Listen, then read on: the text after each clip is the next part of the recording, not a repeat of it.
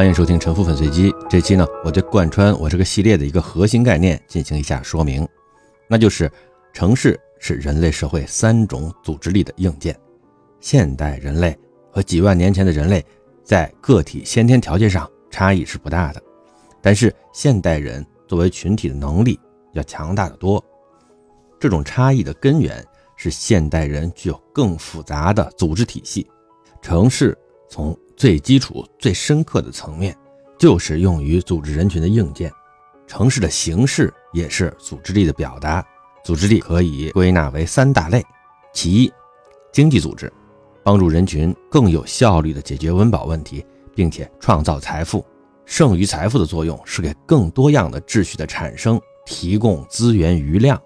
也就是说，创新呢，它需要有资源的剩余来支持。更复杂的组织促进更广泛、更大规模的贸易和分工合作。经济事务的组织者呢，一般被称为师傅、行会的会长、老板或者经理。在城市的硬件上体现为工厂、作坊、道路、仓库、交易场所等等。其二，防御组织，它保护个人、家庭和团体的人身安全、财产安全。基于安全的这种自由，它是秩序生长的重要因素。安全一般不是通过个人，而是通过组织实现的。安全事务的组织者，历史上一般以国王、贵族、武士的身份出现，在城市硬件当中体现为围墙、壕沟、门禁、兵营和塔楼等等。它们的作用是提高侵略者的成本，来遏制侵略事件的发生，给城市、国家提供阶段性和平发展的可能性。第三种组织是观念组织。通过信仰、崇拜、认同这些观念工具，可以构建虚拟的共同体，可以帮助实现内部和外部的统战，降低内外部之间斗争和破坏的烈度，从而降低实现安全的成本。它也可以用来构建信用，降低经济组织的交易成本。观念的组织者被称为祭司、巫使、儒生、牧师、教师、政工干部等等。观念组织。是高级文明的重要特征，在城市硬件当中体现为纪念碑、公共建筑和其他有仪式感、有文化意味的建筑和空间的各个局部。上述这三种组织力反射在文明社会的各种器物当中。我通过两幅漫画来说明一下秩序是如何产生的。我们先画一个站立的人的剪影，就是一个普通人，没有什么特点。我们把它复制三个。第一个呢，我们给它加上一个军事防卫的工具。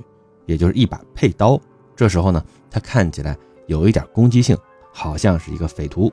第二个呢，给他穿上西装，再戴一顶有仪式感的帽子，这个时候呢，他就看起来好像有一点权威感，可能他就是东方列车的列车长。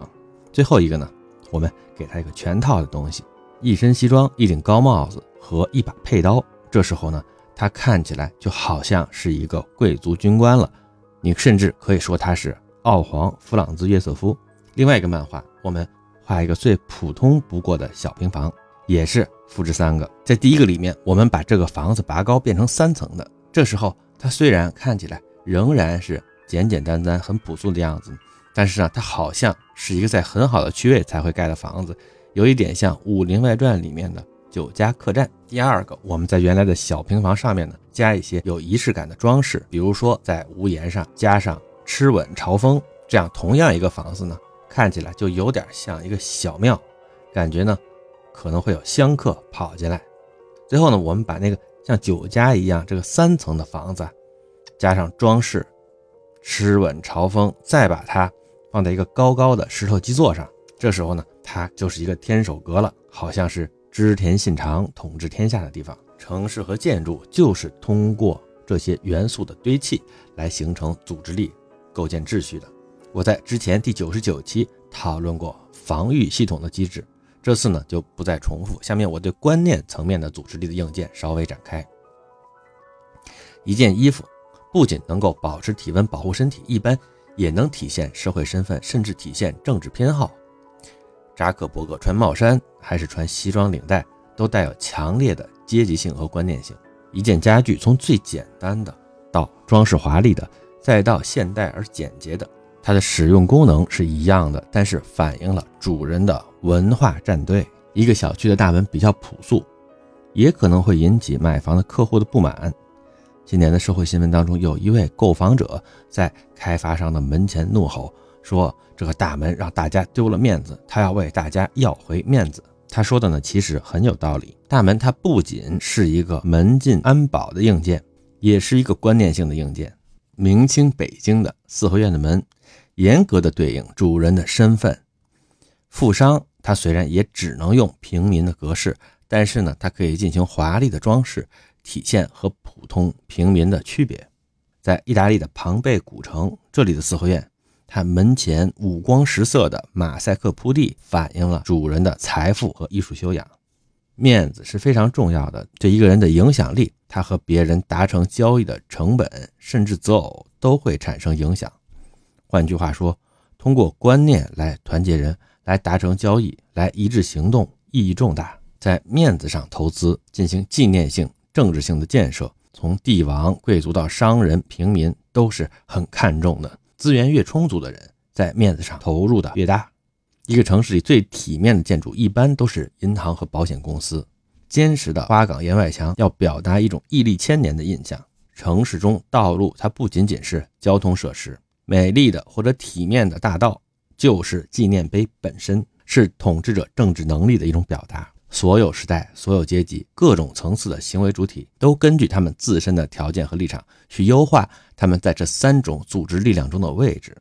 从史前时代起，人们就在原始茅屋上进行雕刻装饰，用来体现屋主人的财富和地位。地位越高的人，螭尾的尺寸就越大，雕刻就越精美。他们是把阶级秩序映射入人心的工具。即便在平等主义的时代，知识分子建筑师也会故意去造一些去除了装饰、朴素的、无差别的标准化房屋，用来表达其平等主义的意识形态。但是毫无疑问，他们其实也是在努力的制造和旧秩序的差别，其建立新秩序的意味同样强烈。而且白左建筑师制造的这些东西，并没让群众理解，只是让他们不明觉厉。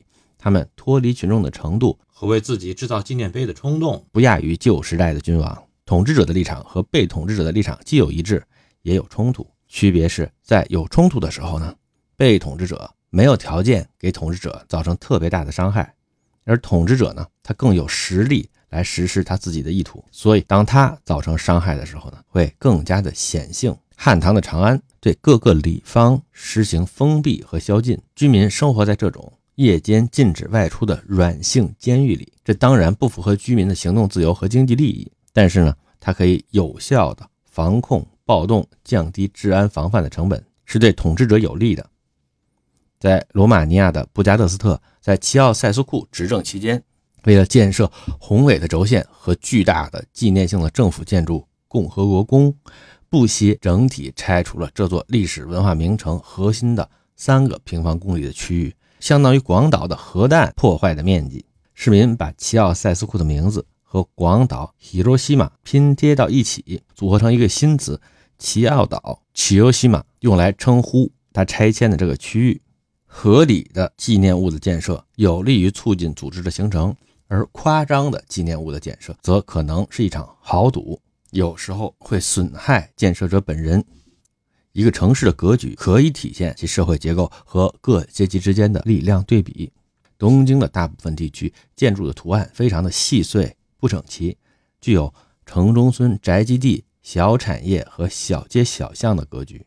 主路一般只具有交通功能而缺乏纪念性。然而，东京的一个个小建筑一般是干净体面的，交通堵塞呢也不严重。大地产、大资本。只体现在个别有特殊历史背景的地区和特别核心的商业地区，也就是说，东京在大尺度上的纪念性是不发达的。这体现的是平民为主体的社会结构和服务性政府的经营理念。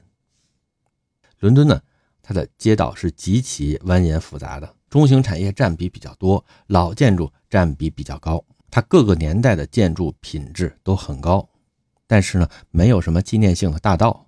建筑个体的纪念性很强，但是在整体大尺度上，纪念性也不是非常发达。这体现了伦敦作为一个持续几百年的稳定社会和多元化的传统势力的积淀。巴黎呢，在十九世纪中叶以前，它和伦敦是非常相似，也是那种小街小巷的城市。到了拿破仑三世的时代，奥斯曼男爵主持修建了放射状的路网体系，使巴黎的纪念性变得非常的发达，成为了一个特色鲜明的城市。当然，这个工程也是具有很强的争议性的。我们看奥斯曼的工程，它几乎是法国历史的分水岭。从瓦多瓦王朝到拿破仑一世之间几百年，小街小巷的巴黎并没有影响法国军队横扫欧洲，而拥有了时髦的巴黎的1870年的法国呢，却立刻输掉了普法战争，并且在未来呢，它几乎失去了独立战斗、独立生存的能力，屡次需要依赖英美的援助来赢得战争。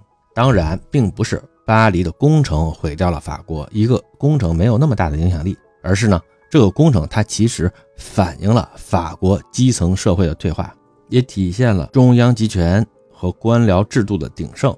一叶落而知天下秋，城市的性格经常非常精确地反映它所处的社会的权力构造、经济、防御和观念。关于这三种组织力的讨论，还会继续贯穿在我的这个系列里。这就是本期的沉浮粉碎机，感谢您的收听。